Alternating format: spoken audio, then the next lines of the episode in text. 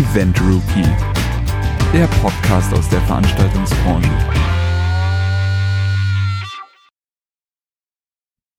Einen wunderschönen guten Tag, guten Morgen, guten Abend. Hier zu einer neuen Folge des Event Rookie Podcasts. Diesmal Staffel 3, Folge 3, 33, Schnapszahl, up, up, Party. Up, up. Guten Tag, Joel. Simon ist auch da, der spricht gerade und der Joel ist natürlich auch am Start. Hallo. Ja, Apple, Apple hat Mails rumgeschickt, dass man bitte keine Episodennummern mehr in den Titel vom Podcast packen soll. Das ist total abgefahren. Ich wollte auf Apple erst später eingehen, wenn wir nämlich über unsere ein, über unser eines Thema mit dem X hinten sprechen. Ah, okay. Aber jetzt hast du den Apple-Witz schon gemacht. Das ist. Müssen ja. wir das jetzt eigentlich als Werbung taggen, weil wir total die Influencer sind? Obwohl wir kriegen von Apple kein, wir kriegen von Apple ja kein Geld, also müssen wir es auch nicht als Werbung ja, und markieren. Wir loben die ja auch nicht. ja, Böse Apples. Ja, aber es gibt anscheinend in den RSS-Feeds vom Podcast jetzt ein eigenes Feld für Episodennummern und die wollen, dass man das benutzt, hat aber noch kein Mensch gefunden. Okay. Naja, wer es braucht. Eben. Wie geht's dir? Warm ist mir, sonst geht's mir gut. Ich war vor kurzem mal privat auf einem Konzert, was mir sehr gut gefallen hat, aber womit wahrscheinlich die wenigsten Leute was anfangen können. Ich war nämlich auf einer Loop-Session das ist so eine, so eine Hip-Hop-Party-Reihe, wo mit verschiedenen Interpreten, das äh, war diesmal mit Keno, der Frontmann von Moop Mama, mhm. Ähm, zusammen mit Maniac, einer von der Bavarian Squad, ich sag ja, es wird sehr abgefahren. ähm, genau, und dann waren Edgar Wasser und Roger Reckless da. Ich glaube, ein paar Leute freuen sich jetzt und alle anderen nur so, was? Ja, von wem erzählt der? Genau. Du warst auch privat auf dem ja, Du warst auch bei Dendemann privat. Stimmt, ich war auch bei Dendemann privat, ja. Ja. Nur mal so. Aber ich dachte, das verschweigen wir. Weil wir da keine Reportage drüber machen durften. Ja, traurig. Ja, Schweinerei. Wirklich. Naja, dann halt nicht. Dann halt nicht, so. aber war eine beeindruckende Show. Also sowohl Dendemann, der einer der wenigen MCs ist, die ich kenne, die ohne Backup rappen. Mhm. Ähm, dann, ja, wie sie die Songs verpackt haben, also halt auch alte Songs gemash up mit neuen Beats und äh, die, die Show hat sich cool gesteigert und das Lichtdesign war wirklich abgefahren, also sehr cool. abwechslungsreich. Schön. Nice. Ja, alles, was man über, über die Loop-Session nicht sagen kann. da ist eine sehr gute Liveband und sehr gute MCs, aber das war's. Da sind drei Lampen an und gutes. Ach, naja. Privat kann man sich sowas schon mal geben, finde ich. Und ja. ich war privat auch, was? Ich war privat? Ja, du warst bei Kalkbrenner. Ah, ich war aber, ja, ich wollte gerade sagen, ich war zwar auf einigen Dingen jetzt irgendwie privat, aber halt auch wieder nicht so richtig privat, weil wir das eigentlich alles als Themen im Heft haben. Aber ja, ich war bei Paul Kalkbrenner und ich war bei Beat It, da sogar halt zweimal, einmal Reportage, einmal privat. Mhm. Ja, war beides gut, muss ich sagen. Also bei Paul Kalkbrenner äh, war ich selber nicht für die Reportage, da war ein Kollege von mir. Mhm. Ähm, ja, aber so, das war es, ja.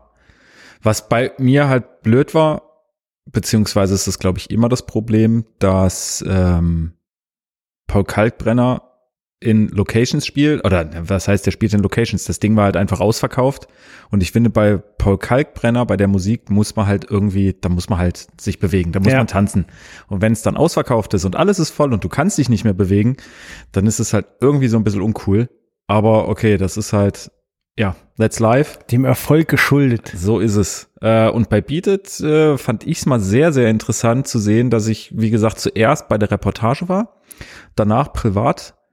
Und da war halt einfach das Ding, dass ich privat dann gemerkt habe, wie viel ich eigentlich während der Reportage, während ich Bilder gemacht habe, gar nicht mitbekommen habe. Ja. Weil wenn man durch eine Kamera guckt und Bilder macht, jeder denkt auch immer, naja, so ein paar Bilder machen ist jetzt nicht so schlimm, aber es ist wirklich anstrengend. Also ich sag auch nach wie vor, Fotograf ist wirklich ein Job, weil man da wirklich absolut fokussiert ist und man kriegt von links und rechts echt wenig mit, wenn man durch diesen Sucher guckt. Und deswegen fand ich das mal richtig gut, auch für die Reportage, meiner Meinung nach, die ich geschrieben habe, ähm, das dann einfach nochmal so privat ganz in Ruhe erleben zu können oder einfach wirklich sich komplett auf die Show einzulassen. Genau, das waren die beiden Dinge, wo ich mehr oder weniger privat war. Da möchte ich kurz einlenken. Äh, du hast gerade so, so gesagt, ja, ein paar Fotos machen. Äh, wie viele Fotos machst du eigentlich im Schnitt pro Reportage? Das kommt immer ein bisschen drauf an, ob man komplett fotografieren darf oder nicht, weil oft oder manchmal ist es ja wirklich so, dass es sehr starke Beschränkungen gibt, dass es entweder heißt, okay, die ersten drei Songs und danach war's das, danach darf man nicht mehr, dann sind es natürlich nicht so viele. Wenn ich eine komplette Show durchfotografieren kann, bin ich bei knapp 2000, 2300 Fotos so Okay. im Durchschnitt. Die natürlich nicht alle perfekt sind, aber ich Klar. bin auch ehrlich gesagt ein Freund davon, eine Serienaufnahme zu machen. Bei manchen Szenen wirklich einfach draufzuhalten und danach dann auszuwählen. Und ich sage mal, im Schnitt sind es dann so um die 100, 150 Bilder, die man wirklich für unsere Zwecke verwenden kann. Okay. Ja, ich habe nämlich bei mir selber festgestellt, dass es in letzter Zeit so ein bisschen eskaliert. Also ich war so bei ungefähr 1300 Bildern Hm? und jetzt die letzten zwei Mal waren es immer 3000 Bilder und das ist hinterher beim Sortieren so, Ja, ätzend. so nervig. Ja. Deswegen, also ich hatte das auch mal eine Zeit lang. Ich habe aber wirklich mir mittlerweile angewöhnt, dass ich halt nicht nur noch diese Serienaufnahme mache, sondern dass ich das wirklich in manchen, wenn ich merke, okay, jetzt gerade das Bühnenbild ist richtig, richtig cool und bewegt sich auch viel, dann mache ich eine Serienaufnahme. Ansonsten, wenn ein Bühnenbild relativ still ist oder halt auch, sage ich jetzt mal, die, die Tänzer oder Musiker auf der Bühne jetzt nicht megamäßig sich bewegen, dann mache ich auch viel Einzelbildaufnahmen und sage ich jetzt mal, hoffe auch einfach, dass dann ein gutes Bild dabei ist, weil ich mittlerweile auch wirklich viel zwischendurch einfach die Einstellung checke, weil es halt manchmal wirklich so ist, dass du entweder komplett überbelichtet, unterbelichtet oder irgendwas hast oder die Blende ist falsch gesetzt. Und deswegen bin ich mittlerweile wirklich so im Schnitt bei so, ja, so zwischen zweieinhalb und, äh, zwischen zwei und zweieinhalb maximal pro, pro Gig. Ich finde es auch echt schwer, das über, über den, den Sucher, also über das kleine Display zu beurteilen, so auf die Schnelle. Also ich habe mittlerweile jetzt schon Fokuspunkte an, dass ich sehe, wo die Kamera, Ja. also mit so, Ja. so roten Vierecken, die dann zeigt, wo der Fokuspunkt ist, weil du siehst auf dem kleinen Display nicht Ganz genau, schwer. ob scharf ist oder nicht. So. Ne, Schärfe sehe ich auch so gut wie nicht. Also da denke ich dann immer so währenddessen, denke ich mir, boah, total cooles Bild und dann guckt man sich danach auf dem Rechner an und denkt sich, ach Mist, hättest du doch mal irgendwie doch irgendwie was anderes gemacht. Aber wie gesagt, ich gucke da wirklich auch mehr auf Belichtung, ob die Belichtung passt oder nicht, um es mal kurz zu checken und dann hoffe ich halt, dass, dass die Schärfe dann auch irgendwie hinhaut. Ja. Ja, aber was du gesagt hast, stimmt komplett. Äh, wenn man wenn man da ist, um gute Fotos zu kriegen, also A, war man vorher angespannt, weil A, es ist immer, also immer ein Thema, ja, komme ich jetzt rein oder nicht. Dann versuchst du alle deine Interviews zu kriegen. Es ist ja auch nicht so, dass die Leute jetzt Schlange stehen, um dir Interviews zu Ja. geben, sondern die haben zu tun und du musst halt den richtigen Augenblick ab, abpassen, musst dich dann konzentrieren, dass du in den 20 Minuten, die du hast, die richtigen Fragen stellst. Und dann bist du schon so, also das ist dann Punkt eins und da bist du Mhm. eigentlich schon abgekämpft, so, dann ist es warten, bis das Konzert losgeht und dann musst du ja auch wieder auf den Punkt dich konzentrieren und ich bin danach wirklich immer gut bedient eigentlich. Ich bin auch, ich bin danach auch echt immer fertig. Also es ist auch wirklich so, ich meine, ich bin jetzt seit zehn Jahren in diesem Schreiben, Schreiberling-Business oder wie auch immer man es nennen mag. Und es ist immer noch so, wirklich, wie du sagtest, man ist die ganze Zeit echt angespannt. Also ich bin auch nach wie vor, während des Interviews ist es immer noch so, dass man so also eine gewisse Anspannung hat, dass man wirklich hofft, okay, hoffentlich habe ich jetzt auch die richtigen Fragen, beziehungsweise hoffentlich vergesse ich nicht oder ver verpeile ich nicht irgendwas, was vielleicht nochmal wichtig gewesen wäre. Ähm, dann hat man das hinter sich gebracht. Wie gesagt, da ist ja auch oft eine, eine Zeit dazwischen, zwischen den Interviews, Ja. weil, wie gesagt, die Leute haben auch nicht immer Zeit, sondern die müssen ihre Soundchecks machen, müssen vorbereiten und so weiter. So, und dann kommt halt wirklich dieses Bilder machen, wo man hofft, okay, jetzt muss halt alles auf den Punkt stimmen. Wie gesagt, richtig schlimm finde ich es, wenn du wirklich nur die ersten drei Songs zur Verfügung hast, weil da weißt du ganz genau, okay, ich muss in diesen drei Songs, muss ich alles abfotografieren, was ich wirklich brauche. Und da bin ich immer ganz nervös. Toi, toi, Sonst toi geht's. ist mir noch nie passiert. Ja, also, ich, also wohl, dass ich halt äh, raus aus dem Graben, aber das ist ja Mhm. legitim, aber ich durfte bisher, durfte ich dann doch, auch wenn es mir schon häufig angedroht wurde, durfte ich dann am Ende doch immer fo- durchfotografieren. Ja. Ja, das Thema hatten wir ja auch schon. Wie gesagt, ich finde sowieso Quatsch, dass man es halt nicht darf. Ähm, zumindest wenn wir es halt für ein professionelles Fachmagazin für Veranstaltungstechnik nutzen. Ich meine, wir arbeiten nicht bei einer Bildzeitung oder irgendwas oder verkaufen Ja. es auch nicht dahin. Da dann zu sagen, nee, ihr dürft es nicht, ähm, ja, finde ich immer ein bisschen traurig, weil oft ja wirklich die, die, die Effekte, die Highlights ja erst nach den ersten drei Songs kommen und naja, aber das ist ein anderes Thema. Eigentlich wollten wir gar nicht über Fotografie sprechen. Aber naja, es war ein schöner Podcast. Vielen Dank. Tschüss. Genau, du hattest schon gesagt, privat warst du bei Beat It. Genau. Äh, wir haben es aber auch im Heft. Ähm, wie war Michael Jackson privat? Dazu möchte ich jetzt nichts sagen. Wenn ich jetzt böse wäre, würde ich sagen, da bin ich zu alt für, aber. Ah, böse. Ähm, nein, also ich muss ganz ehrlich sagen, ähm, das war ein von vorne bis hinten wirklich eine, eine abgefahren coole Show. Also sowohl vom Set als auch vom Lichtdesign als auch und das ganz besonders vom vom Darsteller, also vom vom Michael Darsteller mhm. sozusagen, mhm. weil ich habe Michael Jackson nie live gesehen. Das ist wirklich, wenn ich gefragt werde, ist das das, wo ich sage, okay, wenn ich irgendwie noch mal ein Konzert sehen könnte, dann wäre es definitiv Michael Jackson. Alles andere, sage ich jetzt mal doof gesagt, interessiert mich nicht, aber Michael Jackson ärgere ich mich zu Tode, dass ich damals noch nicht so in der Lage gewesen bin, da irgendwie den mal live zu sehen. Ähm, Mama, gib mal 200 Mark aus. ja, genau. Ähm, und wie gesagt, man sitzt aber da in diesem Publikum, hört diesem Hauptdarsteller, der auch alles live singt, wird auch alles live gespielt mhm. und es klingt einfach wirklich wie Michael Jackson. Man stellt sich vor, okay, so hätte es ohne Mist, so hätte es live sein können. Cool. Ich habe mir auch danach ähm, habe ich mir mal Live-Aufnahmen angeguckt. Ich glaube, das war die History Tour, das die das die die die, die den Tourneemitschnitt auf DVD und ich glaube von der Dangerous Tour. Mhm. Und es ist wirklich verrückt, was die Choreografen und die, die, ja, Designer oder die, die sich diese ganze Beated Show ausgedacht hab, haben. Da sind so extrem viele Szenen, die einfach wirklich von diesen Konzerten okay. eins zu eins übernommen wurden, aber so perfekt dargestellt. Also ich muss sagen, Hut ab, das war echt, das war klasse, mhm. von vorne bis hinten. Ähm, ja, und wie gesagt, das war ist nach wie vor ja auch noch auf Tour, wird auch noch 2020 wird die Tournee fortgesetzt. Ich kann jedem nur empfehlen, guckt's euch an, es lohnt sich. Es sind wirklich zwei, zweieinhalb Stunden die größten Hits von Michael Jackson gut dargestellt und wenn man in der richtigen Stadt ist, macht es auch Spaß. Wie gesagt, ich habe es einmal privat gesehen und einmal arbeitstechnisch. Mhm. Arbeitstechnisch, da war nix mit Stimmung in der Halle. Also okay. das war echt ganz verrückt. Ähm, wie gesagt, privat war das schon anders da wurden die Leute dann auch wirklich mitgerissen und haben dann am Ende auch wirklich mitgeklatscht und standen und alles cool. Okay.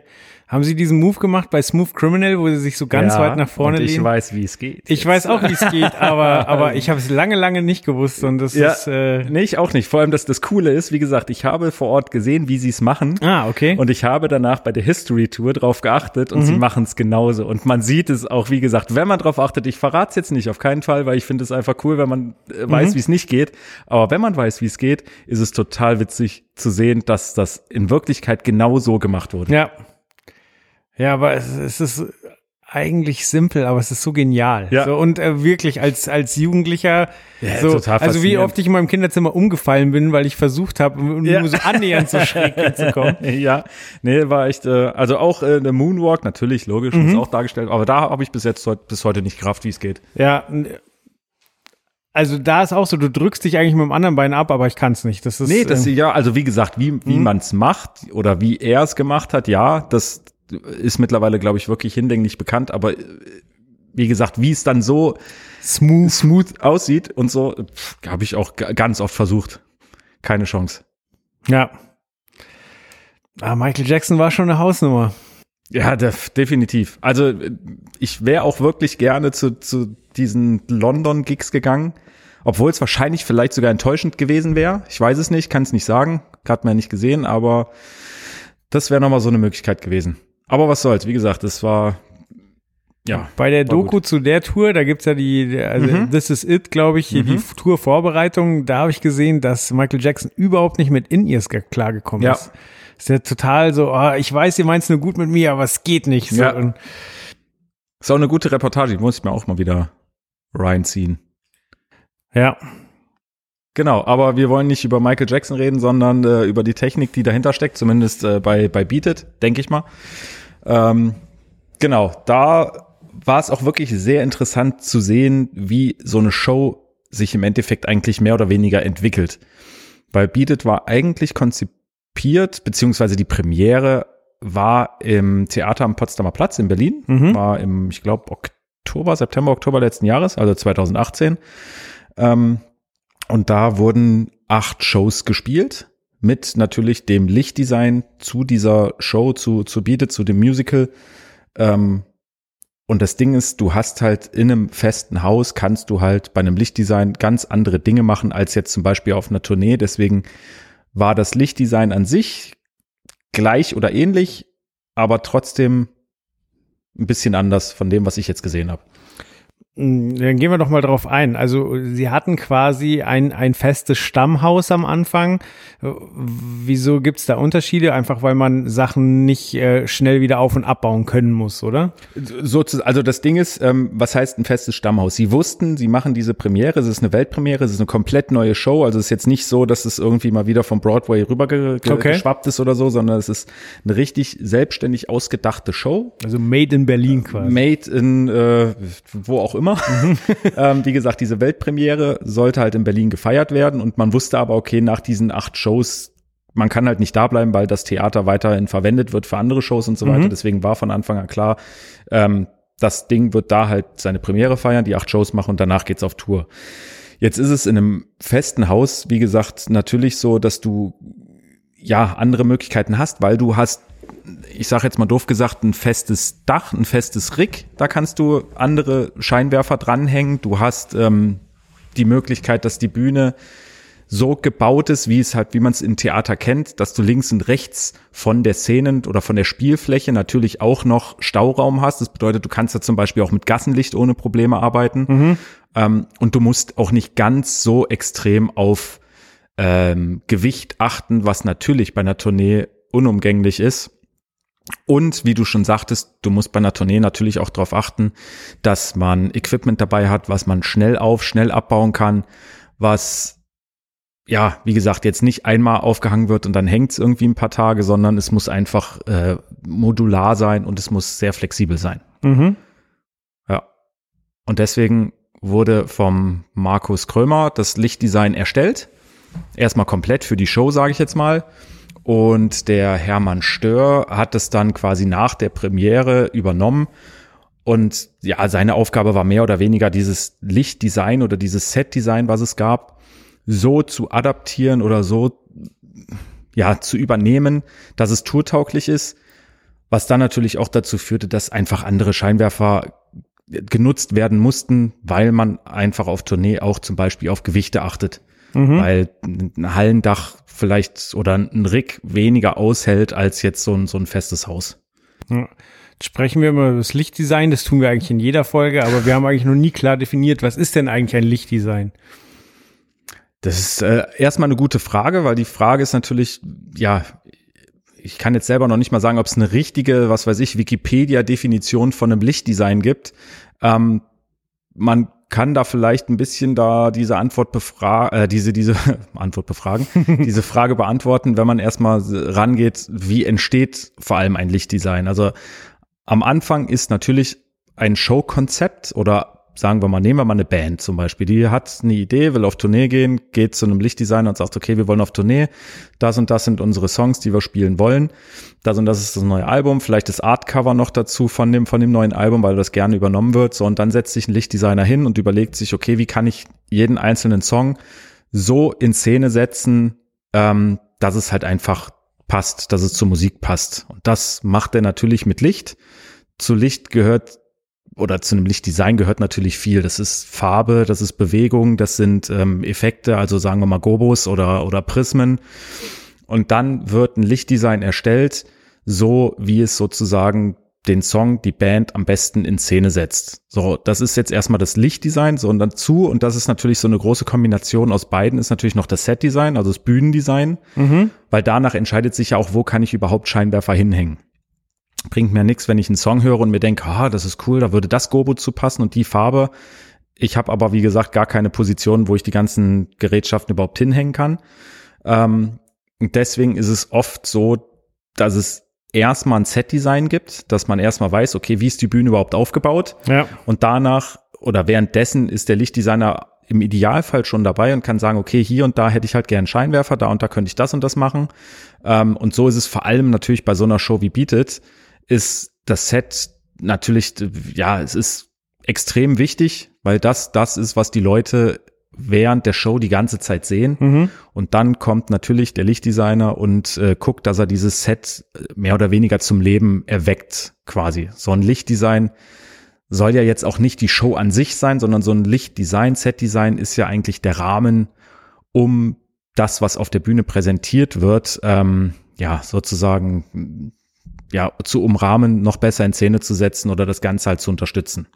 Aber zählt zum Lichtdesign auch quasi eine Materialliste? Also lege ich als Lichtdesigner nur fest, so hier in dem Song ist es grün und wechselt dann zu gelb und äh, zwar soll sich hierhin bewegen und dahin bewegen oder sage ich auch, dafür brauche ich fünf von den äh, Scheinwerfern und äh, zu dem Song muss viel Nebel kommen oder weiß der Geier. Also Nehme ich ähm, da auch eine Set, äh, also eine Materialliste gleich mit rein oder eine Empfehlung? Ja, das auf jeden Fall. Also das ist natürlich auch da gibt's unterschiedliche Ansatzpunkte. Manche Lichtdesigner sagen, okay, ähm, sie wählen keine Typen aus, aber Scheinwerferarten. Also sagen wir mal, okay, ich brauche ein Lichtdesigner, setzt sich hin, macht ein Design, wie jetzt zum Beispiel sagen, bleiben wir mal bei Beat ähm, und braucht, der Markus braucht im Set ganz viele kleine Beam Lights, Beam-Lampen, Beam-Moving-Lights.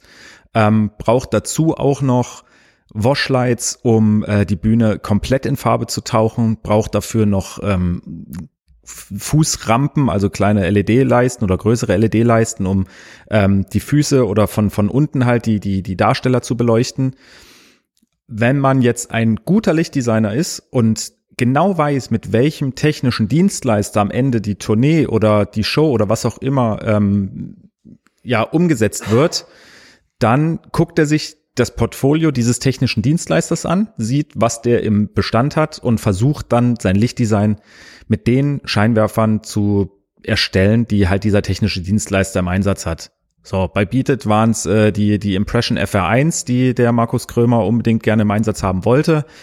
Ähm, die Tournee wurde von, von Feedback Show Systems und Kaiser Show Technik umgesetzt. Kaiser Show Technik hat die FR1 oder hat sie dafür gekauft, sage ich jetzt mal. Mhm. Und damit war das halt kein Problem. Er hat auch geguckt, ähm, ja, bei anderen Leucht, äh, Leuchten, Scheinwerfern und so weiter, was hat jetzt Kaiser Show Technik, was hat Feedback, was haben die im, im Portfolio und hat mit diesen Scheinwerfern sein Lichtdesign gemacht. Gibt aber natürlich auch ähm, andere Designer, die einfach wirklich sagen, okay, ich brauche an dieser Stelle jetzt nicht diesen expliziten Scheinwerfer, sondern ich brauche wirklich einfach nur ein Washlight. Ob das jetzt ein, ein, ein Robe Spider ist, ein Mac Aura oder was es noch so alles gibt äh, von, von, von JB Lighting oder sonst irgendwas.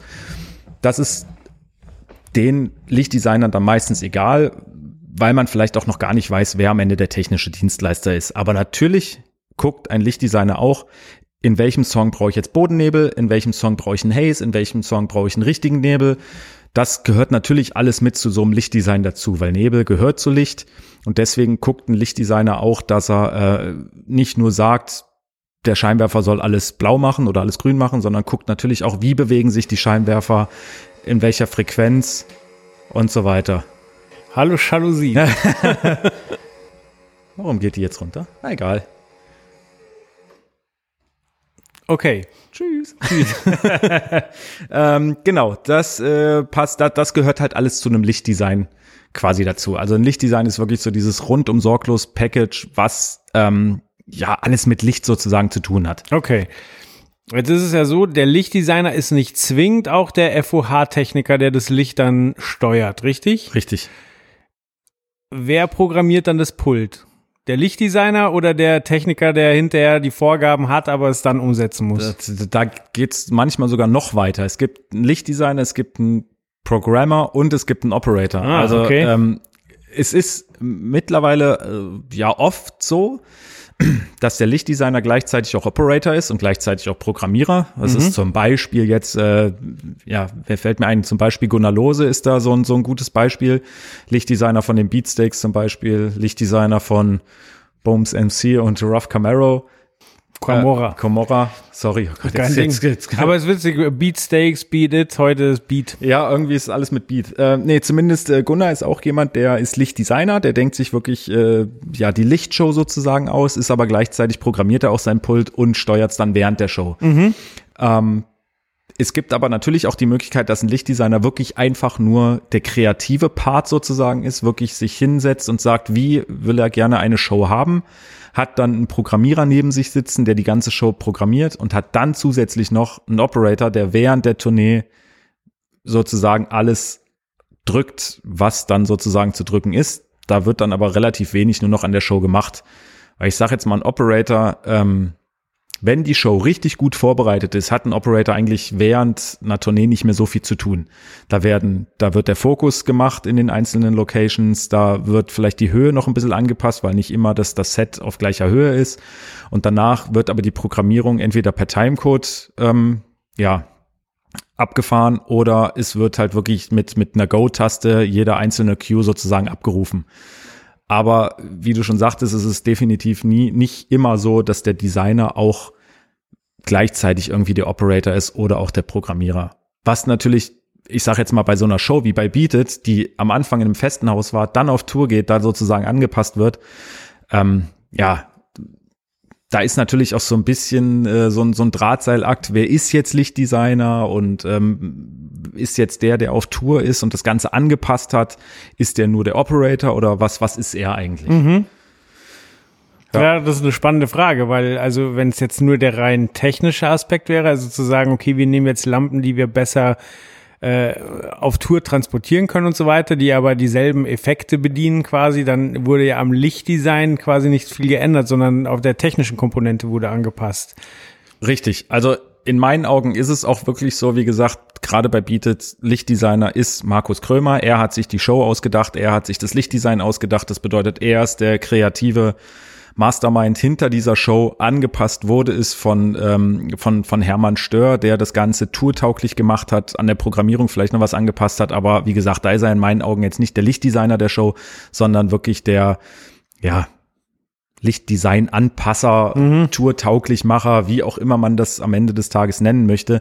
Aber wie gesagt, ein Lichtdesign ist für mich wirklich ähm, ja diese diese Show, die da entsteht und entstanden ist. Und das kann man eigentlich nur entweder einem oder halt einem, einem Kollektiv zuordnen. Aber ja, wie gesagt, ich selber habe früher ja auch ähm, äh, Shows begleitet, ähm, wo ich ein Lichtdesign übernommen habe, was ich natürlich auch immer wieder angepasst habe, weil ich immer wieder andere Scheinwerfer zur Verfügung hatte.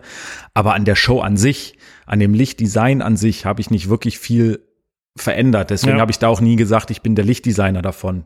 Bei dieser Gruppe, mit der ich da unterwegs war, habe ich natürlich andere Shows auch wiederum gehabt, wenn die neue Shows kreiert haben, wo ich selber das Licht wirklich mir überlegt habe, was passt jetzt zu dem einzelnen Stück, was passt zu der einzelnen Szene. Mhm. Da ist das natürlich was anderes. Dann ist man wirklich der Lichtdesigner, dann hat man sich selber was ausgedacht. Deswegen ist es aber, wie gesagt, schwierig, ähm, ja, es ist halt echt schwierig, weil es, es gibt nicht die Definition für Lichtdesign. Lichtdesign ist für jeden vielleicht auch ein bisschen was anderes. Wie gesagt, ich würde trotzdem sagen, wenn man eine Show erschaffen hat, die einfach nur angepasst wurde oder mit anderen Scheinwerfern umgesetzt wurde, dann ist das Lichtdesign trotzdem dem, dem Ersterschaffer zuzuordnen. Okay. Jetzt hattest du ja gesagt, der Beat war ja erstmal in Berlin in einem Theater, wenn mhm. ich das richtig verstanden habe, oder?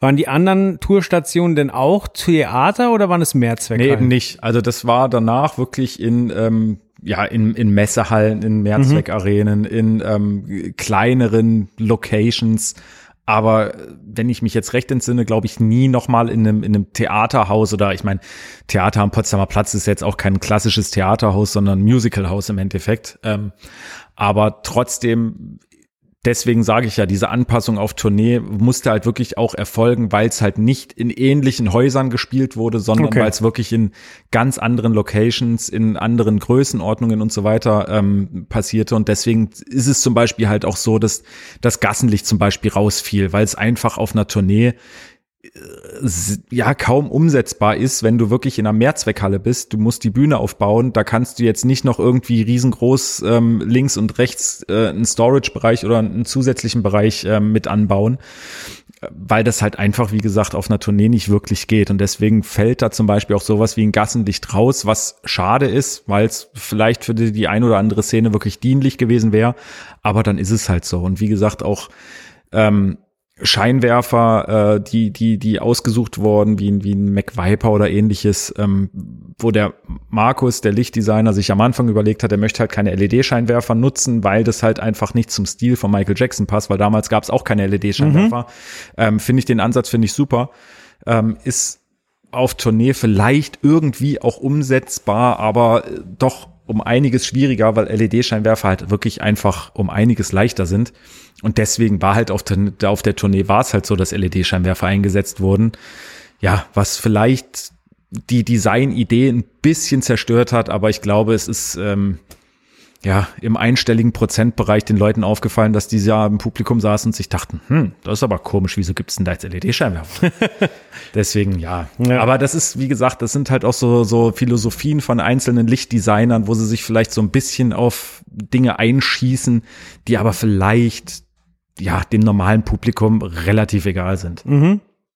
Mir fällt gerade ein, dass ein Element von einer der letzten Michael Jackson Shows, ich weiß gar nicht, ob es die History Tour war oder die die, ja, muss fast die History Tour gewesen sein, äh, jetzt beim Super Bowl so ähnlich Verwendung bekommen hat, weil ähm, die, die Michael Jackson Tour hat damit angefangen, dass man gesehen hat, wie ein Raumschiff landet.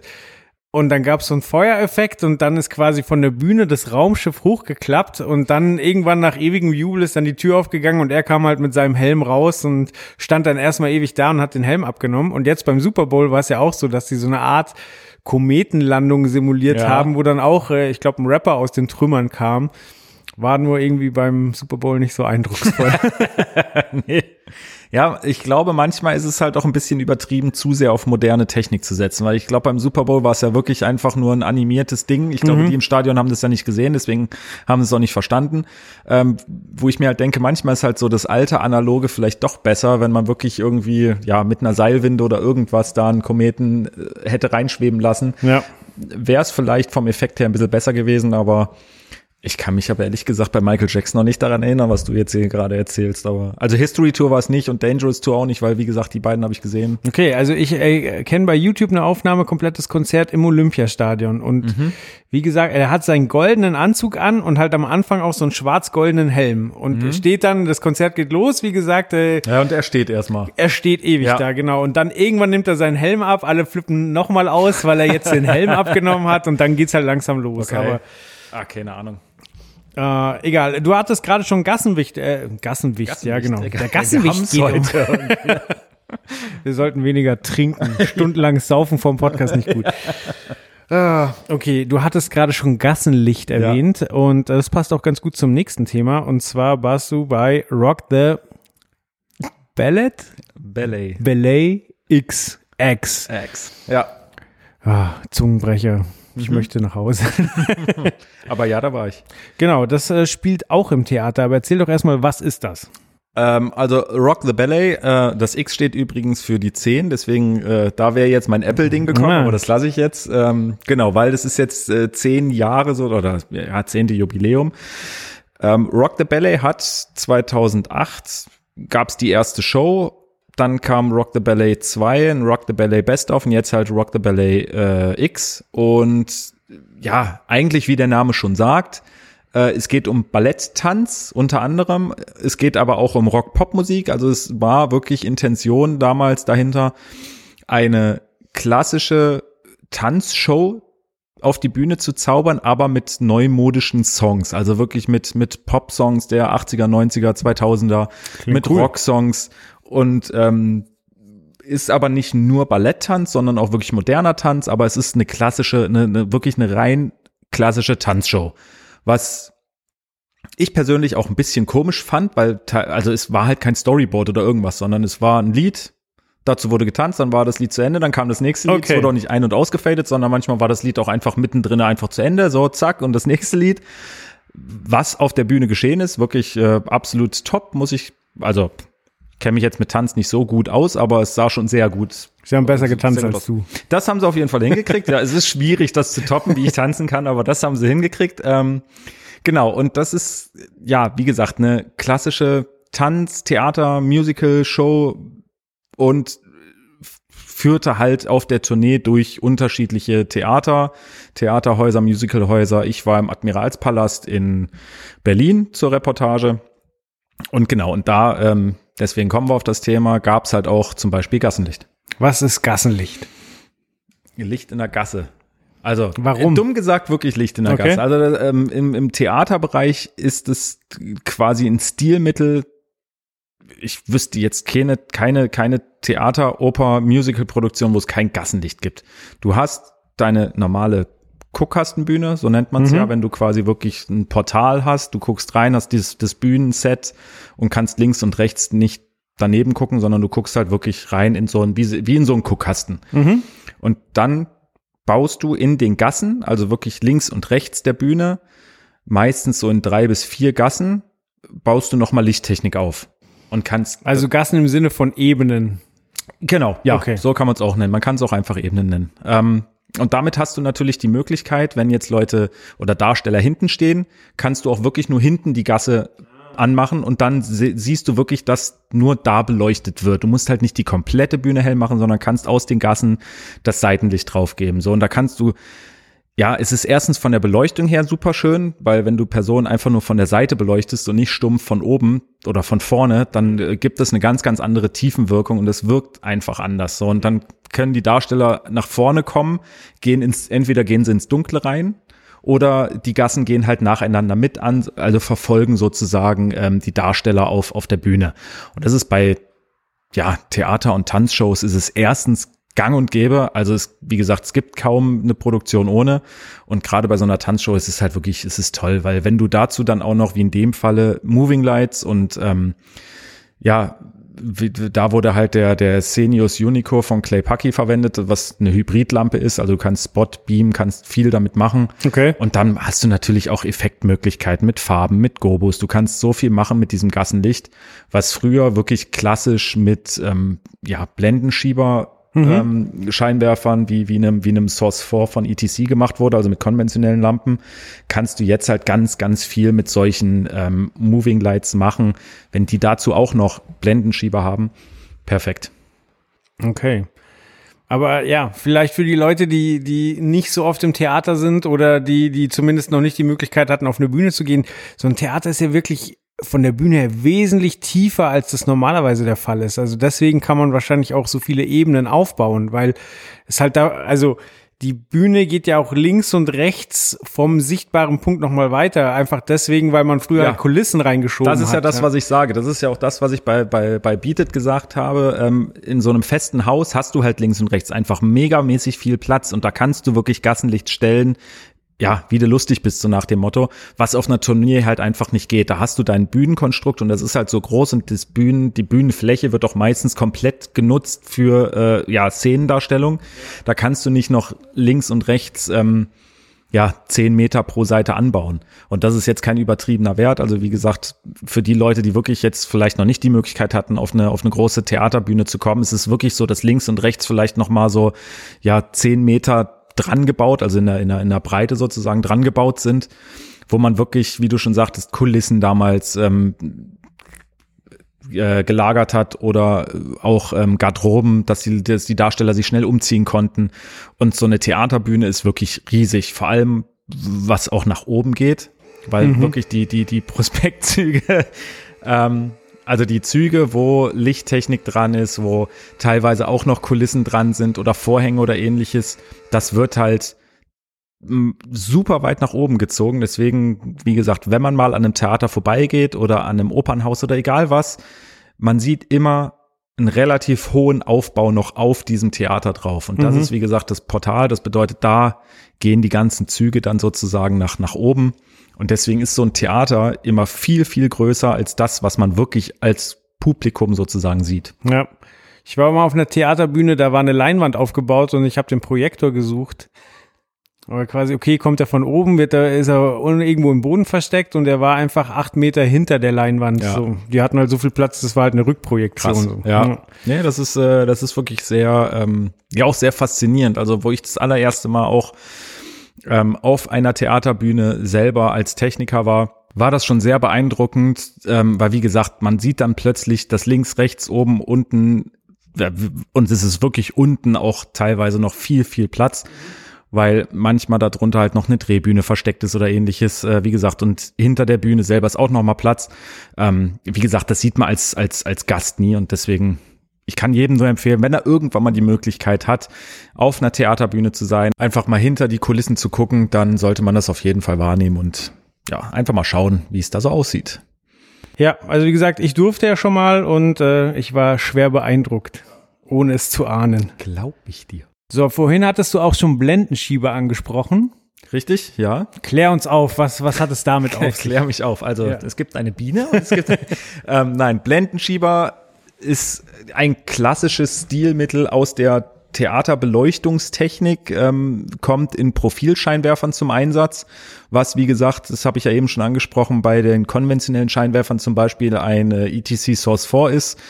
Neumodische Moving Lights haben das auch mittlerweile. Ähm, wie gesagt, der Cenius Unico ist ein Profilscheinwerfer. Es gibt von, von Ayrton Profilscheinwerfer. Es gibt Was macht ein Profilscheinwerfer? Profilscheinwerfer ist, ja, es ist am Ende des Tages macht er Weißlicht. Also er hat einen konzentrierten Spot, also einen Spot auf, auf, ja, auf einen Punkt.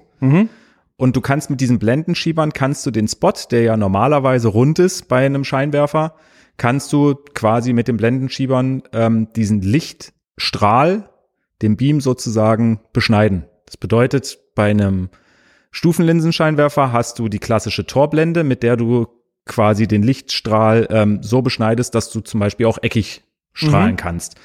Bei einer Stufenlinse ist es aber einfach durch diesen Wash-Effekt so, dass du niemals einen scharfen, einen scharfen Rand kriegst. Also die Kante quasi. Richtig, Ja. genau. Da hast du immer ein weich auslaufende, eine weich auslaufende Kante. Bei einem Profilscheinwerfer ist es so, da kannst du wirklich den Blendenschieber so einstellen, dass du ähm, einen eckigen Lichtstrahl hast und kannst mit, mit äh, Fokus so arbeiten, dass das wirklich komplett eckig ist. Das bedeutet, wenn du jetzt, sagen wir mal, ähm, ein Bild auf einer Bühne beleuchten möchtest, dann kannst du dieses Bild, was ja rechteckig ist meistens, ähm, also wirklich, wir, wir reden jetzt von einem Gemälde, ne? Ja. kannst du den, diese, diesen Profilscheinwerfer mit den Blenden ähm, Schiebern so einstellen, dass es wirklich genau exakt nur dieses Gemälde beleuchtet wird und nichts ringsrum, weil du das, wie gesagt, aus Stilmittel nicht haben möchtest. Bei einem konventionellen Scheinwerfer ist es halt so, da machst du das händisch, da machst du es manuell. Das bedeutet, du stellst vorher diesen Scheinwerfer genau auf diese Position ein und dann, wenn es halt soweit ist, Machst im ihn an. Theaterstück machst du ihn an und dann wird das halt geleuchtet. Bei den neumodischen Moving Lights, die äh, Profil Moving Lights, ist halt der Blendenschieber genauso wie alles andere automatisiert. Also du kannst es über ein DMX ganz einfach steuern, kannst das sozusagen den, den Scheinwerfer ganz normal im Set nutzen, wie du normalerweise immer ein Moving Light nutzt. Und für diese eine Szene richtest du ihn dann aber halt auf das Gemälde, hast halt deine, deine programmierte Voreinstellung, wie die Blendenschieber sich bewegt haben sollen und dann, ja, leuchtest du sozusagen dieses Gemälde genauso an, wie du es gerne möchtest. Mhm. Cool. Also, aber es ist ja wirklich dann was, was mehr im Theater eingesetzt wird. Es ist auf jeden Fall, also äh, ja, entweder Theater oder wirklich ein, ja, ein Ding, was, was einfach eine, eine, eine feste Position verlangt. Also auf einer Tournee, sage ich jetzt mal, auf einer Rock'n'Roll-Show hat man selten, ja, es gibt kaum eine Szene, wo du sagst, okay, da brauche ich jetzt unbedingt Blendenschieber, weil jetzt genau dieses eine Ding nur beleuchtet werden muss. Klar gibt's das als, als äh, aus Stilgründen bestimmt auch, aber es ist mehr oder weniger hauptsächlich wirklich im, im Theaterbereich, bei einzelnen Veranstaltungen, wo du sagst, okay, du willst jetzt mal dieses eine spezielle Feature wirklich äh, beleuchten, da kommt das natürlich vor, aber es ist jetzt kein klassisches äh, Rock'n'Roll-Touring-Produkt oder, oder Feature. Und so kannst du natürlich auch, ähm, weil ich ja eben auch, also wir kamen ja über dieses Gassenlicht darauf, du kannst dann natürlich auch eine Gasse wirklich richtig, richtig beschneiden, indem du äh, diese, diese Blendenschieber so einstellst, dass du wirklich diese Gasse in einem dünnen Streifen, dicken Streifen, egal, aber wirklich rechteckig, rechteckig ausbildest und nicht einfach nur den Beam in die Gasse reingibst, die dann am Ende der Gasse natürlich dann irgendwie, äh, wie der Beam halt so ist, dass er vorne enger ist und hinten auseinander geht. Ähm, genau, dass es dann nicht sozusagen aufgeht. Heißt ja für die Schauspieler auch, dass sie sich nicht nur Text äh, merken müssen und den entsprechend darbieten müssen, sondern sie müssen sich auch immer darüber bewusst sein, wo sie gerade stehen. Definitiv, ja. Also deswegen denke ich, es ist auch so, so Musical-Darsteller sind für mich wirklich so, ja, was heißt Allround-Künstler, aber die müssen genau wissen, wann, wann tanze ich wie, wann stehe ich wo, wie, was für einen Text muss ich jetzt aufsagen, singen oder wie auch immer. Klar, das ist ganz wichtig, dass dann immer die Position wirklich gehalten wird, die in diesem, in diesem einen speziellen Fall eingehalten werden muss. Ja. Jetzt ist es ja im Theater so, dass da nicht immer Halligalli Drecksau Party ist, sondern da gibt's ja auch mal äh, ruhige Momente. Das äh, heißt für die anwesende Technik ja auch, dass sie eher leise sein muss, was ja beim Rock'n'Roll auch eher egal wäre. Ja, ja. Also es gibt auch klassische was heißt klassische? Es gibt Scheinwerfer, die sind wirklich prädestiniert für, für Theater und vor allem für Operanwendungen. Ich sag mal, Theater geht da vielleicht noch, weil da gibt's auch einen gewissen Geräuschpegel, aber mhm. bei einer Oper, da ist es noch mal, noch mal viel, viel krasser. Da müssen wirklich äh, die Gerätschaften richtig, richtig leise sein. Und ich meine, wir machen ja auch Produkttests, wir testen ja auch Scheinwerfer, dann haben wir halt mal einen irgendwie bei uns im Teststudio. Ähm, aber auch da merkt man natürlich schon, okay, ist der jetzt laut oder ist der eher, ist der wirklich sehr, sehr leise oder ist er eher laut? Wenn man sich jetzt überlegt, dass bei einer, bei einem Theaterstück, bei einer Oper oder irgendetwas, wie jetzt zum Beispiel Rock the Ballet, nehmen wir das einfach mal wieder als Beispiel, da hatten wir, äh, oder hatte die Produktion 67 von diesen Senius Unico mit dabei. Das bedeutet 67 mal Geräuschpegel. So, und wenn da natürlich der Lüfter extrem laut ist, dann summiert sich das und dann ist das extrem störend. Deswegen gucken vor allem Theater da drauf auch, äh, dass nicht nur die Funktion eines Scheinwerfers oder auch eines Lautsprechers gegeben ist, sondern vor allem halt auch wirklich, wie ist denn die, der, der Lautstärkepegel. Es gibt noch weitere Kriterien, zum Beispiel ähm, hast du bei einem, bei einem normalen Scheinwerfer mit Entladungslampe hast du ja das Leuchtmittel, dahinter hast du einen Spiegel und ähm, so kommt, so, so entsteht ja quasi der Beam eines mhm. konventionellen oder eines, eines, eines Moving Lights, eines konventionellen Scheinwerfers, wie auch immer. Und du hast dadurch, dass ein Leuchtmittel immer Wärme produziert, hast du ja auch äh, Lüfter beziehungsweise halt auch Luftauslasse. Das bedeutet, da tritt aber natürlich auch äh, ein bisschen Helligkeit immer mit raus von dem Leuchtmittel. So, und jetzt gibt's Theateranwendungen, ähm, und das habe ich selber halt auch mal wieder erlebt, äh, wo es wirklich darauf ankommt, es muss in einer gewissen Szene 100 Prozent, muss einfach komplett dunkel auf der Bühne sein. So, und da sind wir da wieder bei nicht vorne die Blende zuzumachen, nee, wenn, weil, weil kommt hinten halt, ne, aus den aus den Luftauslässen kommt halt immer noch ein bisschen Streulicht. So und okay. da das ist auch so ein Kriterium, wo manche Theater darauf achten, dass sie wie gesagt, Scheinwerfer haben, die die Funktion haben, leise sind und dazu am besten noch überhaupt gar kein Streulicht abwerfen und mhm. dann äh, wird, dann, dann, dann äh, trennt sich schon die Spreu vom Weizen, weil dann hast du nicht mehr ganz so viel Auswahl.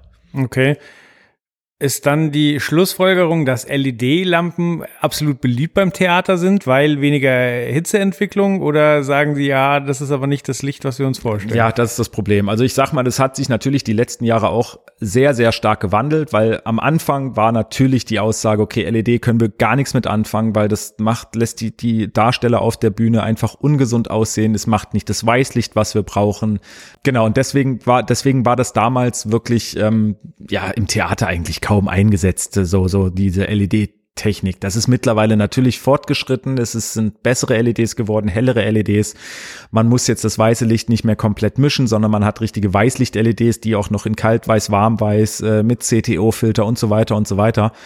Ähm, deswegen ist es natürlich mittlerweile auch einem Theater absolut ein Thema, LED-Scheinwerfer einzusetzen, aber es ist auf der anderen Seite ja nicht so, wie manche vielleicht immer noch glauben, dass LEDs überhaupt gar keine Hitzeentwicklung haben und deswegen keine Lüfter oder irgendetwas brauchen, sondern natürlich müssen LEDs auch gekühlt werden über einen Lüfter oder aber über über äh, eine, eine ähm, Konvektionskühlung oder ähnliches. Also wie gesagt, auch da hat man Kühlung. Sie werden nicht so warm wie Entladungslampen. Das ist definitiv so. Trotzdem hat man bei, bei manchen Produkten auch da das Problem, dass man halt dieses Streulicht hat. Außer, wie gesagt, es sind wirklich Scheinwerfer, die, die explizit für Theateranwendungen gedacht sind. Okay, während du geantwortet hast, ist mir eins aufgefallen.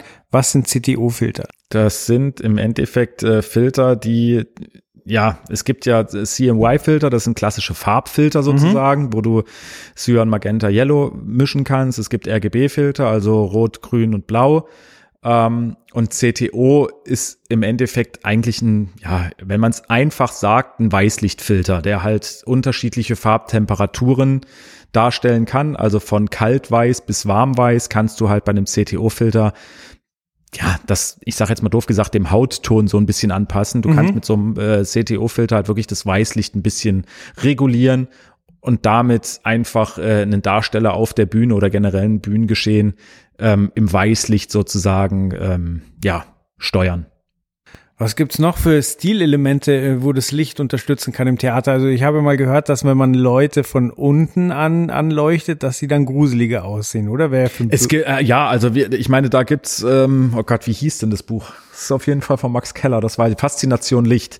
Ist das, das ist die die die Lichtbibel. Also ganz ehrlich, jeder, der sich mit Licht beschäftigt und egal, ob es jetzt Theaterlicht ist oder ob es ob's Rock'n'Roll Licht ist, ähm, Faszination Licht ist das das Buch, was man sich einfach kaufen muss, lesen muss, verstehen muss, weil da wird wirklich alles von klein auf erklärt. Was ist Gassenlicht? Was, wie wirkt Gassenlicht? Wie wirkt Licht von oben? Wie wirkt Licht von unten? Wie wirkt äh, ja ein Spitzlicht und so weiter und so weiter. Da gibt's ja ganz, ganz viele unterschiedliche Positionen ähm, wie du schon sagtest, klar, von unten beleuchtet, das ist das klassische, ähm, wenn ich irgendwie, was weiß ich, Kindern eine Gruselgeschichte erzähle, dann nehme ich eine Taschenlampe und leuchte mir da von unten vom Kinn auf mhm. ins Gesicht, weil das wirklich gruselig wirkt, einfach weil ähm, die Schattenbildung um die Augen rum, durch die Nase und so weiter, wirkt dadurch halt einfach, ja, gruseliger als, als normal. Wenn du jemanden einfach nur stupide von vorne beleuchtest, dann wirkt er aber nicht so plastisch, weil dann hast du keine 3D, also dann hast du keine Strukturen mehr im Gesicht, dann siehst du halt einfach nur das, das beleuchtete Gesicht, aber keine Schatten, was wiederum äh, unnatürlich wirkt. Wenn du jemanden nur von links äh, anstrahlst, dann kann es sein, du hast halt nicht seine Schokoladenseite. Das ist auch wieder ein ganz bestimmtes Stilelement. Mhm. Ähm, du hast hast du im, im TV zum Beispiel ganz häufig, dass du wirklich einen Scheinwerfer oder mehrere Scheinwerfer hast, die, die, die von oben auf den Kopf direkt sozusagen ähm, strahlen, um halt wirklich so dieses, dieses 3D, dieses, dieses Plastische ein bisschen mehr rauszuziehen. Okay. Ähm, aber wie gesagt, da gibt es ganz, ganz viele unterschiedliche Positionen und Stilelemente. Da müsste man sich wirklich einfach diesen Wälzer mal äh, besorgen und da wirklich mal durchlesen, weil da kann man ganz, ganz viel, ganz, ganz viel lernen. Aber mhm es ist definitiv so, dass Theaterlicht oder ein Theaterlichtdesign ähm, nochmal ganz andere Anforderungen hat als eine, eine Tournee, ein Rock'n'Roll-Geschäft oder ähnliches, weil man ja auch was anderes darstellt. Ich meine, in einem Rig, in einem, bei einem Konzert, da hat man viele, viele Scheinwerfer, die oben drüber hängen. Natürlich auch strukturiert. Es ist nicht so, dass man irgendwie einfach hängt, wie man gerade lustig ist. Aber viel wird da über, über Fahrten, Moving Light Fahrten, Gobos und so weiter geklärt. Und da wird halt so die, die Lichtshow sozusagen gemacht. Und im Theaterbereich ist es wirklich eher so, dass ja, dieser Rahmen einfach gebildet wird, um das Theaterstück drumherum, dass dieses Licht wirklich unterstützend wirkt und einfach vielleicht noch ein paar Highlights rauszieht, was bei einem, bei einem Konzert jetzt weniger der Fall ist. Ich habe gerade richtig Bock ins Theater zu gehen. nee, ist wirklich so. Du guckst ist, mich so verliebt an, willst du mich einladen?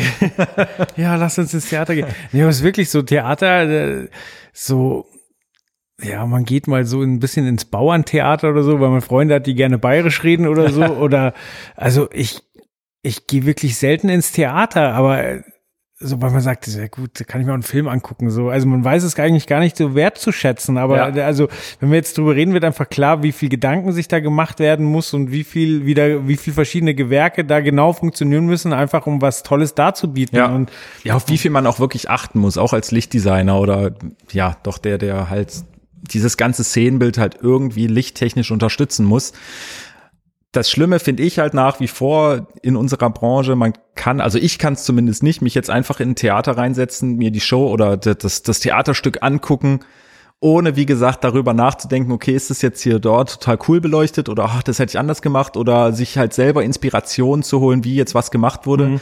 sondern dass man halt als ja, jemand, der in dieser Branche nix oder mit dieser Branche nichts zu tun hat, ja, als Konsument, der halt einfach nur reingeht, sich tierisch freut und total fasziniert ist, ähm, das, wie gesagt, geht halt als Techniker nicht mehr wirklich. Man mhm. guckt immer auf die Technik, was aber auf der anderen Seite natürlich auch cool ist, weil so kann man auch ganz, ganz viel lernen. Also man muss nicht immer, äh, wie gesagt, von einer, einem Konzert zum anderen springen, sondern manchmal ist es vielleicht auch wirklich ratsam, auch als Anfänger, sich einfach mal in ein Theaterstück reinzusetzen, in ein Musical und da einfach mal zu gucken, wie wird das ein oder andere gemacht, weil vieles kann man trotzdem dann auch in ganz, ganz vielen anderen Bereichen einsetzen, von denen man vielleicht gar nicht gedacht hätte, dass da ähm, so Theaterlicht sozusagen auch passen würde.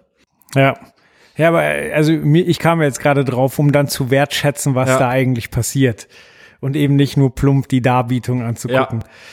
Was ich vorhin eigentlich schon fragen wollte, bei Rock the Ballet, Ballet, ich hasse diese Sorten. Also, ne, wie, wer hat sich das ausgedacht? ähm, haben wir gesagt, äh, Tanz und Vorführung äh, mit, mit Rockstücken. Ähm, gibt also gibt's eine Liveband und sieht man die oder ist die irgendwo anders untergebracht? Nee, es gibt äh, nur, sage ich jetzt mal, Musik von der Konserve. Okay. Deswegen sage ich ja, das ist halt auch manchmal so, dass dann einfach mal dass der, der Song halt abrupt endet. Dann ist halt ja, das, die, die das wäre okay gewesen, aber ich dachte halt, okay, da ist irgendwie das Orchester entweder im Graben oder im Nebenraum und, nee. und äh, okay. Nee, das ist, äh, wie gesagt, da kommt es wirklich eher auf ähm, den Tanz drauf an. Das ist halt das Hauptding und jetzt nicht äh, die Musik an sich, sondern da kommt es wirklich drauf an, dass man da sich eine, eine schöne Tanzdarbietung anguckt, die schön beleuchtet ist und so weiter. Aber jetzt, man geht da jetzt nicht rein und denkt sich, boah, die Band hat aber gut gespielt. Okay, verstehe. Also es ist zwar schon der Clash der, der, der Stile, also Ballett ja, trifft ja. Rock und Pop, ja. aber mit dem Fokus auf dem Ballett. Auf dem Tanz. Okay. Richtig. Alles klar. Genau. Sehr schön. Da werden wir bestimmt demnächst noch über diverse Lichttypen sprechen können, aber machen jetzt erstmal einen Haken hinter. So machen wir das. Ja, was auch immer schwer beeindruckt, ist 3D-Sound. Ja. Ja. Ist auch ein Thema in unserem Heft und zwar das Interview-Thema. 3D-Sound ähm, oder 3D-Audio, wo ja allein schon die, die Definition wirklich schwer ist. Was ist denn überhaupt 3D-Audio? Ja, genau. Hm? Du hast ja das Interview geführt und ich muss sagen, ähm, die Antworten haben mich teilweise so erschlagen, dass ich wirklich beeindruckt war, dass du dann doch immer geschafft hast, nochmal die richtigen Fragen zu stellen. Boah, stecke ich tief in deinem Hintern. Aber es ist wirklich, also das ist mir wirklich aufgefallen, so, dass ich mir dachte, so, okay, wie würde ich jetzt weitermachen? Und dann ja, nee, das ist eigentlich die nächste logische Frage. Weil es ist wirklich ein sehr, sehr komplexes Thema. Definitiv. Also wie gesagt, ich war da auch ein bisschen, ähm, was heißt überfordert beim Interview, aber es ist, es ist interessant, es ist mega interessant, weil es auch zur Zeit so dieser absolute Trend ist. Ähm, um das kurz mal noch ja, an dieser Stelle noch zu sagen, 3D-Audio, wir nennen es 3D-Audio, es ist aber auch das gleiche eigentlich wie, wie Immersive Audio, wie Immersivität. Das sind ja vor allem so die Fachbegriffe, die zurzeit ganz, ganz groß über dieser Branche hängen. Wie gesagt, Immersive Audio mit ähm, der D&B Soundscape oder anderen ähm, Produkten und Softwaren, die es da aktuell auf dem Markt gibt. Ähm, und wie gesagt, deswegen wollte ich mich diesem Thema oder wollte ich auch den, den Lesern sozusagen einfach mal die Chance geben, da ein bisschen tiefer reinzuschnuppern sozusagen. Aber es ist wirklich, ähm, ja, es ist einfach ein Thema, wo man sich sehr, sehr stark mit beschäftigen muss, wo man auch sehr, sehr viele Fachbegriffe hat und ähm, das ist, ich sage jetzt mal doof gesagt, keine leichte Kost. Ja, ja, immersiv. Das war auch, ich habe das Interview gelesen und dann erstmal das Wort nochmal gegoogelt. Das passiert mir irgendwie alle eineinhalb Jahre, kommt, begegnet mir dieser Begriff und dann schlage ich ihn nach. Aber alles wird dann in dem Interview auch aufgeklärt, was es heißt. Ja, also, genau, weil wie gesagt, das war mir auch wichtig, dass man wirklich ein, ein Interview, ähm, ähm, ein Interview über dieses Thema macht, dass man auch wirklich einfach mal erklärt, was heißt überhaupt Immersive Audio, weil, wie gesagt, das ist ein großer Begriff, der ein absoluter Trend ist, aber ich glaube, kaum einer weiß eigentlich, was es wirklich bedeutet. Und deswegen, ja, war mir es ein Anliegen, das auch in diesem Interview zu klären. Ja, wird ja auch in der Spielebranche gerne als Marketingbegriff ähm, verwendet, quasi. So? Ja, ja, weil die Spiele, die ziehen dich so rein, dass ja. du alles um dich rum vergisst, dass du mitten im Spiel bist und in der Audiorichtung ist es ja ähnlich, ja. dass es dir quasi einen, einen Eindruck vermittelt, der möglichst realitätsnah und mittendrin ist. Absolut. Obwohl das, wie gesagt, wirklich auch echt schwierig ist. Also was heißt schwierig? Schwierig umzusetzen, beziehungsweise auch so ein bisschen äh, das im, im Kopf überhaupt klar zu kriegen, dass das halt geht. Ich sag mal, bei Video oder bei, bei einem, bei einem, ja, bei allem, was visuell ist, ist es halt relativ einfach umzusetzen. Einfach auch nicht unbedingt, aber man kann halt 360 Grad beziehungsweise wirklich einmal komplett ringsrum ähm, kann man halt etwas abspielen, kann sich darin umgucken und sieht dann wirklich ähm, in dieser 360 Grad, in diesem 360 Grad Winkel, in dieser Immersivität, kann man halt sich, sich bewegen und rumgucken. Ja. Audiomäßig das überhaupt so aufzuteilen, dass, dass man wirklich das spürt sozusagen, was man vielleicht auch sieht oder wirklich so diese 360 Grad Umgebung zu erschaffen. Das ist halt super, super schwierig. Also auch das kommt in diesem Interview raus, dass, dass zwar viele versuchen, aber dass es extrem viel Vorbereitung auch ähm, kostet, um einfach diese Inhalte zu erschaffen und sich selber Gedanken darüber zu machen, wie verteile ich jetzt die Signale, damit es wirklich auch passt. Ja. Ja, da ist vielleicht Kino gar kein schlechter Vergleich. Ähm, zwar ist jetzt eine, eine Surround-Anlage ja nicht gleich 3D-Sound, aber da hast du es ja auch, dass quasi das, was äh, das Bild vorgibt, ähm, dem, dem Audio vorgibt, wann denn wo was sinnvoll wäre. Also es würde ja. ja. wenn du vorne einen Dialog siehst, würde es ja keinen Sinn machen, die Stimmen von hinten zu hören. Dagegen, wenn ein Hubschrauber angeflogen kommt und äh, der zieht seine Kreise, dann macht es Sinn, dass der sich auch in dem Raum, ich mache Anführungszeichen, mhm. bewegt. So, aber ja, wie du schon sagst, ja. genau, da ist es halt das Visuelle, was vorgibt, ja. was, was äh, dann ähm, im Audio passieren soll. Und das ist wahrscheinlich äh, die Kunst, wenn man so eine Technik einsetzt, sich erstmal Gedanken zu machen, wie setze ich sie denn sinnvoll ein. Ja. Ja, bleiben wir noch mal kurz beim Kino. Also wie gesagt, auch dieses, dieses 5.1 ist eigentlich wenn man es ganz, ganz gut macht, kann das auch schon sehr, sehr nah an diese, an dieses Immersive Audio, 3D Audio und so weiter herankommen. Was da natürlich noch fehlen würde, wären eigentlich Lautsprecher von oben, weil das ist das Einzige, was dann wirklich noch fehlt, weil bei, bei Immersive Audio hast du wirklich wie halt eine, eine, eine Kuppel sozusagen, aber auch als Lautsprecher sozusagen um dich rum aber man kann mit, wenn man die Inhalte richtig gut platziert und so weiter, könnte man auch in einem Kino, also in einem Surround-System sozusagen wirklich schon sowas ähnliches schaffen wie ein Immersive Audio. Mhm. Dazu bringe ich kurz rein, ist zwar in Deutschland noch nicht so verbreitet, aber der Dolby Atmos Standard, äh, der birgt quasi, dass Lautsprecher oben drin sind. Gibt okay. aber in Deutschland noch nicht so viele Seele, die das haben, aber das quasi für Gewitter und alles kommt dann von ja. oben. Tja. Ja. Hätte, hätte Fahrradkette. Ja. nee, genau. Und äh, wie gesagt, da ist es wirklich sehr, sehr interessant, ähm, darüber einfach äh, einige Dinge zu erfahren. Auch wie gesagt, über diese neuen Technologien, die es da jetzt seit, ja, ich weiß gar nicht, einem Jahr vielleicht oder anderthalb Jahren vielleicht am Markt gibt, wie, wie gesagt, das, das, das genannte Soundscape von D&B Audiotechnik, ähm, was schon sehr, sehr nah in diese Richtung kommt, was aber zumindest laut Aussage des Interviewpartners äh, nicht hundertprozentig immersive ist, weil die wirklich eher so mit, mit Pegelanpassungen, Delays und so weiter arbeiten, was schon sehr nah rankommt, wo man wirklich ein, ein absolut super tolles und hoch aufgelöstes Klangerlebnis hat, aber so dieses 100%ige 3D, äh, wie gesagt, laut seiner Aussage ist es aber auch noch nicht ganz. Mhm. Ich habe mich ja mal mit jemandem von dem Kino unterhalten. Das ist eine Reportage, die schon länger her war.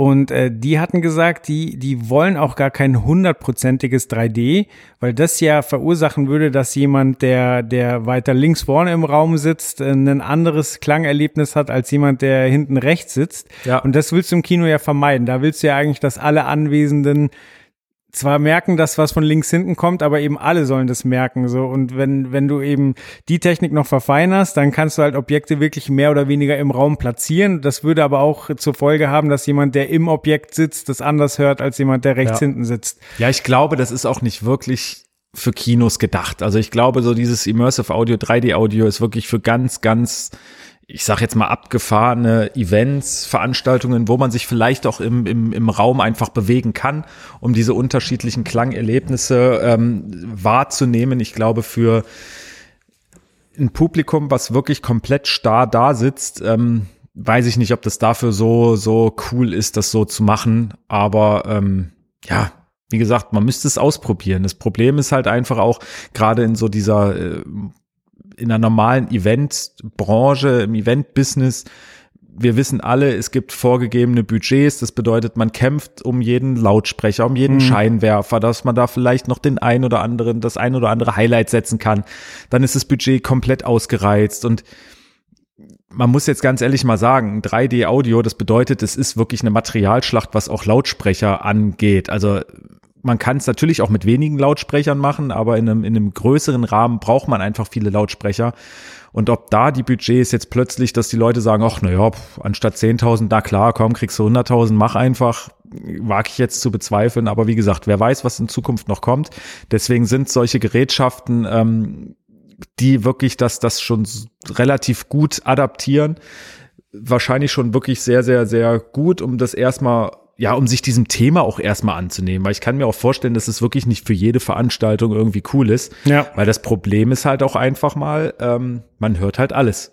Das bedeutet, man hört auch jeden Fehler. Und vielleicht manche Bands da ist vielleicht gar nicht so schlecht, wenn manches irgendwie ein bisschen übertüncht wird, wenn man gar nicht so sehr alles hört. Ähm, auch das höre ich relativ, also was heißt häufig, aber das habe ich auch schon in dem ein oder anderen Interview über andere Themen jetzt ähm, aber äh, gehört, dass auch was weiß ich zum Beispiel ähm, Mikrofone oder In-Ears oder ähnliches oder auch auch PAs, die immer feiner aufgelöst werden und immer besser werden, dass das nicht manchmal gar nicht so gut ist, weil man wirklich da sitzt und sich denkt, ah, so klingt das, okay, na, das habe ich bei der anderen PA nicht so gehört und ja, schwierig, aber wie gesagt, man wird äh, sehen, was die Zukunft da bringt. Ja.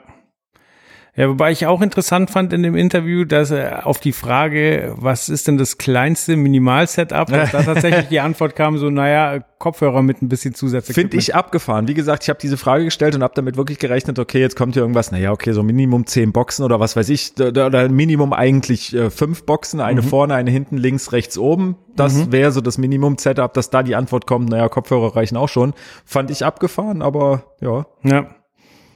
Ja, da, da ist er auch bemerkenswert, weil bei, beim äh, Kopfhörer hast du ja keine starre Position, so, sondern du kannst deinen Kopf ja bewegen. Ja. Und das, das äh, ist ja dann wieder eine Variable, die eigentlich schwer zu bestimmen ist. Das heißt, du hast das nicht mehr unter Kontrolle und äh, so geht dir schnell die Illusion flöten ja. eigentlich. Ja, also es gibt ja mittlerweile gute Systeme, wie zum Beispiel äh, die, die, die Klangfabrik, die sich ja auf, auf 3D in ihr Sound sozusagen spezialisiert haben, wo man sich wirklich, da hat man eine, eine ja, man hat erstmal eine Hardware sozusagen, hat dazu auch noch einen, einen Rechner und eine Software, wo man wirklich die einzelnen Instrumente zum Beispiel äh, wirklich verteilen kann. Man kann sich eine Bühnensituation machen, kann sagen, okay, hinter mir ist das Schlagzeug, rechts von mir ist Gitarre, links von mir ist äh, der Bassist, links hinten ist Keyboard und so weiter. Und dann hört man das wirklich im in ihr so, wie die Bühnensituation ist. Ja. Aber klar, wie du schon sagtest, das ist halt, wenn ich genau in der Mitte von der Bühne gerade ins Publikum gucke, dann habe ich dieses Erlebnis. Sobald ich mich umdrehe, habe ich plötzlich natürlich eigentlich das Schlagzeug immer noch hinter mir, aber ich gucke das Schlagzeug direkt dreht an. Dreht sich quasi dreht mit sich äh, mit oder nicht mit, ja. wie auch immer. Ähm, zumindest das ist halt wirklich das Problem. Aber auch dafür gibt's mittlerweile Lösungen. Da gibt's nämlich irgendwie sogenannte Head-Tracker, mhm. die wirklich genau mitkriegen, okay, der Kopf bewegt sich jetzt gerade, also muss ich das Audio-File oder äh, die Audiodaten auch anpassen. Und dann wäre es natürlich ideal, weil dann könnte ich mich rumdrehen, links, rechts, oben, unten, könnte alles machen. Das äh, Sound-File oder der, der, der Sound bewegt sich mit. Und damit habe ich wirklich im Kopfhörer schon das, das perfekte 3D-Erlebnis. Ja. Ja, das ist total abgefahren. Also das finde ich eine saukoole Technologie. Das ist echt, also das ist vor allem mal was richtig krass Neues, finde ich. Ich meine, ja. wir, wir laufen seit Jahren über die ProLight Sound drüber und ähm, fragen uns immer wieder, na okay, hm, ja, noch eine leistungsstärkere LED und hier noch was und da noch was, aber so den richtigen Kick gab's wie gesagt, meiner Meinung nach wirklich letztes Jahr erst so richtig mit diesem Soundscape-System. Mhm. Ähm, und wenn das jetzt noch ein bisschen weiter in die Tiefe geht und ähm, ja noch ein bisschen ausgefuchster wird, dann wäre das wirklich einfach mal was, was komplett Neues. Oder ja, wie gesagt, bin gespannt, was da noch kommt. Ja, was noch relativ selten zu sehen ist, also was mich auch auf der ProLight mal zum Staunen gebracht hat, ist was, was DJ Bobo und Metallica momentan einsetzen, und zwar die äh, Drohnen mit LED-Leuchten, die dann okay die dann quasi tiefer auf der Bühne geben, weil sie halt um den Gitarristen rumfliegen ja. und so weiter. Aber die ist halt noch auch eine, eine Technologie in den Kinderschuhen. So der Akku von den Drohnen hält, glaube ich, momentan acht Minuten. Das heißt, das kannst du für ein Stück mal als Special-Ding ja. machen ja. und dann ist halt vorbei. So. Ja, ich glaube, das wird im Visuellen auch wirklich noch, äh, gerade im Open-Air-Bereich kann das richtig cool werden. Also wenn ich mir die letzte, ich glaube, es war die letzten Olympischen Winterspiele, wo auch äh, mit Drohnen mhm. gearbeitet wurde. Es gab jetzt auch irgendwann in, in Frankfurt, glaube ich, letztes Jahr gab es eine, eine große Drohnenshow und ich finde Drohnen, das ist, das ist wirklich so das nächste visuelle Highlight. Und ich glaube, das in einem Open-Air-Bereich kann einfach total cool wirken. Ja. Ah, DJ Bobo hat wirklich, ich gehe am Anfang, Anfang Mai bin ich bei DJ Bobo. Ja, ich habe jetzt vor kurzem ein Video von den äh, von der Generalprobe gesehen. Okay. Ähm, das ist so ein äh, YouTube-Format, wo jemand immer verschiedene Musikstile nachempfindet. Also der komponiert quasi ein Lied im Stile eines Künstlers und okay. zeigt es dem dann ganz gerne. Und äh, bei DJ Bobo ist es eigentlich komplett schief gegangen. Die haben gesagt, der hat Generalprobe, der hat keine Zeit und dann sind sie auf gut Glück hingefahren und äh, dann gab es auch noch einen Feueralarm. Egal, großes Drama. auf jeden Fall ähm, durften sie, ähm, also sie haben ihm das, den Song gezeigt. Er, es war ein nettes, kurzes Interview und er hat sie dann zur Generalprobe eingeladen und da waren halt ein paar Bilder von zu sehen. Und da hat er halt erzählt, dass dass bei der Generalprobe nicht alle Drohnen abgehoben sind und okay. dass das noch besser wird. Ah. So. Und ah, kann ich aber gespannt sein. Ja. Herrlich, herrlich. Nee, wie gesagt, zumindest, äh, ja, sind wir ein bisschen schon wieder vom Thema abgekommen, 3D-Audio. Ja. Ich bin gespannt, was dieses Jahr auf der ProLight da, ob noch was präsentiert wird, ob noch mehr präsentiert wird. Ja, aber neben dem Thema Beat haben wir heute auch das Thema Tiefe. Erst mit dem Gassenlicht, dann Ja. mit 3D-Sound, dann mit den Drohnen. So. herrlich. Beat und Tiefe. Ja, Beat-Tiefe. Die Beat-Tiefe. Tiefer Beat. Ja, aber generell, also, ne, ne, wenn wir schon mal beim Thema ProLight und Sound sind, steht ja auch wieder vor der Tür. Ähm, da bin ich auch wirklich mal wieder sehr, sehr gespannt. Es ist jedes Jahr immer das Gleiche, dass ich wirklich gespannt bin auf die ProLight und Sound. Auch wir wieder mit eigenem Stand, wieder mit unserem Sonderheft am Start. Ja. Wird spannend. Ich hatte bis heute tatsächlich ein bisschen Sorge, dass ähm, ich gar nicht genug Termine zu äh, hinkrieg, weil doch die ein oder andere Absage Ja. da ist. Aber ich habe mir heute mal eine Übersicht gemacht und äh, also es sind schon noch Es sind noch viele da, aber Ja. es sind auch wirklich viele, die nicht mehr da sind. Also wie gesagt, wir sehen das bei uns ja am Sonderheft, dass, dass ähm, äh, wir da ja auch immer neue, neue Produkte, kleine, kleine Firmenvorstellungen in unserem News-Sektor da sozusagen haben. Und da ist es jetzt wirklich oft, also mehr als die letzten Jahre so, dass man, dass ich wirklich geguckt habe, wenn ich die Hallen und Standnummern drunter geschrieben habe, dass da viele dabei sind, äh, ja, die halt nicht auf der Messe sind. Mhm. Aber wie gesagt, man, man wird sehen. Ich freue mich trotzdem drauf. Es ist wieder wie so ein kleines Klassentreffen. Ja. Es wird trotzdem wieder neue Produkte geben, auf die man sich freut, die es dann im nächsten Podcast äh, zu hören gibt, wahrscheinlich. Schauen wir mal. Tja, ja, ja, und da, äh, ich weiß nicht, äh, auf so einer Messe 3D-Sound ist das gut zu zeigen. Brauchst du wahrscheinlich einen Ja. in sich abgeschlossenen Raum, oder? Und dann darfst du nicht Ich glaube, das ist nicht so wirklich ein Messeding. Ich glaube, das, ja, das muss man sich woanders Ich hatte es ja mal bei dieser Kunstinstallation von Panasonic. Ähm, Ja. Da bist du ja in so eine äh, dunkle Kuppe gekommen und dann wurde was an die Wand projiziert, dann wurde, es war kein richtiger Nebel, irgend so ein Sprühnebel wurde, wurde ähm, in den Raum geleitet und dieser Nebel hat dafür gesorgt, dass du komplett orientierungslos warst, weil du hast deine Mitmenschen nicht mehr gesehen, weil wie gesagt, der Raum war dunkel, dann war er voller Nebel und ähm, die haben auch so eine Art 3D-Sound-System benutzt. Das heißt, du du warst wie in der Schwebe, so du, du wusstest, also du konntest nicht mehr sehen, wo Ja. du bist. Ähm, du hattest keine Tiefeninformationen mehr, weil du wirklich vor der Hand äh, direkt den Nebel hattest und hast dann noch den Ton nicht lokalisieren können. Ja. Und ähm, das war eine ganz strange Erfahrung. Ja, das glaube ich. Das ist ganz komisch, weil ich würde auch nicht sagen, dass es eine krasse Erfahrung war, aber es war äh, einfach seltsam. Man hat sich danach komisch gefühlt. Ja, ich hatte das gleiche mal. Es hat zwar gar nichts mit Technik zu tun, aber war ich irgendwann mal War ich Nee, ich, ja, genau, habe ich nichts mehr gesehen. Nein, äh, da war ich mal Skifahren und es war so neblig, Uh. richtig weißneblig, dass ich wirklich, ich habe nicht mehr gesehen, wo es oben, unten, links, rechts, wo komme ich Mhm. her, wo muss ich hin. Und das ist auch wirklich, also da merkt man mal, was das Gehirn eigentlich mit einem macht, wenn du, ja, wie auch da, ne, du hörst von allen Seiten das Gleiche, Mhm. du siehst von allen Seiten das Gleiche. Und da ist so ein bisschen so die Panik, wo man sich Mhm. denkt, okay, wo bin ich jetzt? Was mache ich jetzt? Wo gehe ich lang? Was muss ich tun? Aber beim Skifahren ist, also weil ich wusste, gleich geht's Licht an und irgendein Japaner, äh, Japaner bringt mich in Sicherheit. ja, das war beim Skifahren nicht so. Aber naja, so ist das. Ja, aber wenn man drüber nachdenkt, ich glaube wirklich, dass so ein 3D-Sound in dem richtigen Setup schon zu einer Ja, krassen cool. Erfahrung beitragen kann. Ja. Ja, wie gesagt, ich bin auch mal gespannt, wann ich mein erstes äh, 3D Sound, visuell Erlebnis und so weiter Ja, ja werde. aber wahrscheinlich, ähm, also du mutmaßt ja auch ein bisschen, bisschen im Interview, das wird wahrscheinlich kein klassisches Rockkonzert sein, sondern Nee. vielleicht dann schon eine Festinstallation irgendwo in einem Theater, zumindest temporäre Festinstallation. Temporäre Festinstallation, tolles Wort. Mhm, das ist cool. Äh, ja, ja, also wie gesagt, das, erstens ist es eine Budgetfrage, deswegen kommt das klassische Rockkonzert nicht wirklich in Frage. Zweitens ist ja wirklich das Ding, man muss äh, sich immens mit dieser Technik beschäftigen. Äh, Es ist wahrscheinlich fast sogar noch ein neuer Ausbildungszweig oder zumindest äh, wird es wahrscheinlich irgendwann noch die Spezialisierung äh, 3D-Audiotechniker oder irgendwie sowas geben. Ähm, und das sind natürlich alles Sachen, die muss man halt äh, bezahlen, beachten und so weiter. Deswegen glaube ich, auf normalen Konzerten wird es wahrscheinlich erstmal dauern. Es gibt ja schon diverse Konzerte, die damit auch ähm, ja stattgefunden haben, aber das waren dann einmalige Dinger irgendwo im, was weiß ich, Madison Square Garden in New York oder sonst irgendwo. War nicht bei Tabaluga irgendwie sowas? Das kann sein. Aber es kann auch sein, dass die nur getrackt haben, wo die Künstler waren und dann das aber nur auf die PA entsprechend ja, verteilt. ähm, ja, weiß ich nicht. Das, das gibt's- natürlich auch. Das ist aber das, ja, das ist, glaube ich, so die, die, die Kinderschuh-Version davon. ähm, wie gesagt, Mhm. Passend deswegen Thema. glaube ich, es wird halt ein Special-Ding bleiben. Gucken wir mal. Okay. Ja, wie gesagt, Genau. Messe steht an, Ja. haben wir schon abgehandelt. Ähm, da hören wir uns dann demnächst wieder. Vielleicht mit dem einen oder anderen O-Ton wieder. Ich denke doch. Das machen wir so. Genau. Super. Dann da darf das Rollo jetzt wieder hoch oder runterfahren geht's oder was auch immer es gemacht hat. Und wir hören uns beim nächsten Mal wieder. So machen wir das. Tschüss. Ciao.